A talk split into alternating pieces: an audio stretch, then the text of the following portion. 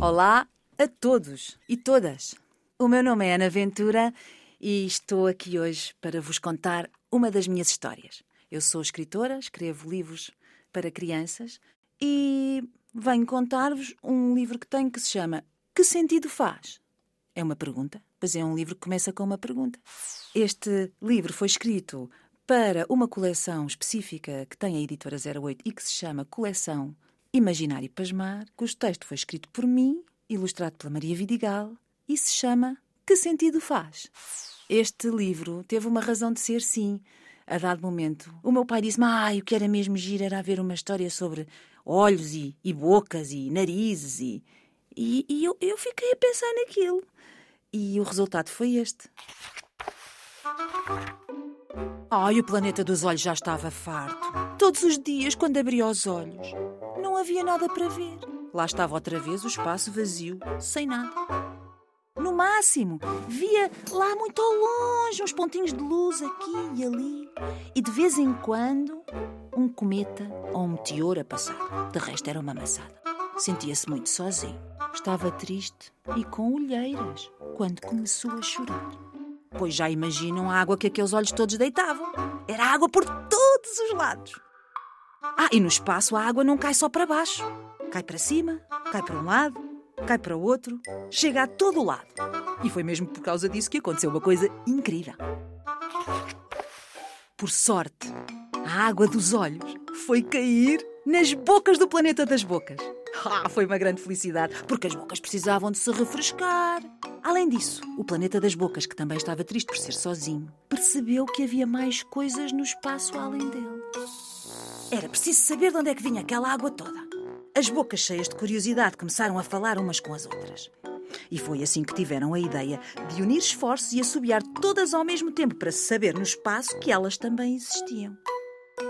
Assobiaram alto, muito alto, mas tão alto que o planeta dos ouvidos descobriu que não era surdo. E ficou muito satisfeito por finalmente ouvir alguma coisa, porque no espaço não há barulho, só há silêncio. Então todos os ouvidos do planeta se afinaram para ouvir o mais ínfimo rumor do espaço. Incrível! Conseguiam ouvir o planeta dos olhos a chorar, o planeta das bocas a assobiar e a gritar. E foi assim que o planeta dos ouvidos decidiu pôr-se a caminho e descobrir de onde vinham todos estes barulhos. Entretanto, o planeta dos olhos nem queria acreditar no que via. Mesmo, diante de todos os seus olhos, um nariz flutuava sozinho no espaço. E entre a sua delas, fungava, fungava e já estava muito encarnado. Onde é que estaria o seu planeta? Pensaram os olhos. Apercebendo-se de que estavam todos a olhar para ele, e como era um nariz muito educado, o nariz apresentou-se e explicou que tinha saído do planeta dos narizes, porque tinham nascido muitas estrelas ultimamente e ele era um nariz muito alérgico ao pó de estrela. Além disso, confessou aos olhos que não gostava nada de ser nariz e que gostava muito mais de poder ver como eles os olhos.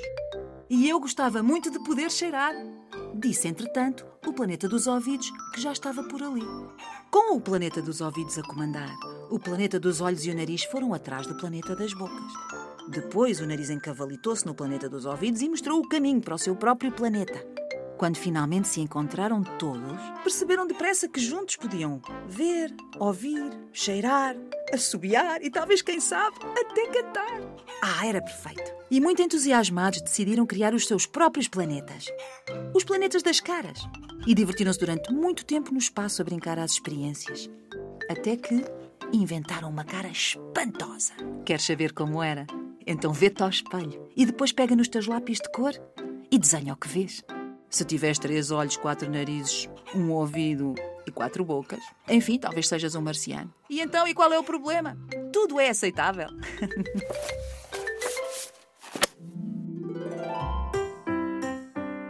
Espero que tenham gostado desta história. O livro foi ilustrado pela Maria Vidigal, foi escrito por mim, Ana Ventura, para a coleção Imaginar e Pasmar da editora 08.